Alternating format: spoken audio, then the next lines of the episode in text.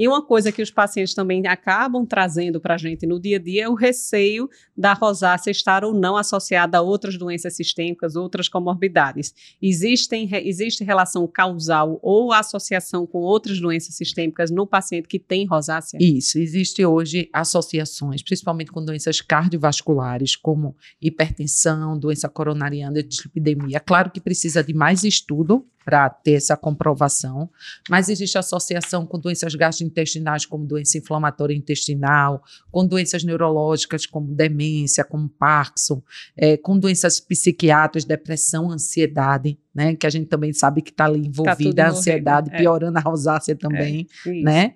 E aí, mas sendo que realmente ainda precisa de mais estudos para deixar isso mais íntimo aí, mais ligado mesmo, de relação direta, isso. né, com, a, com cada é, causa, né? É importante a gente explicar todos os estudos que, que acabam é, trabalhando a relação de associação não quer dizer que é uma relação causal.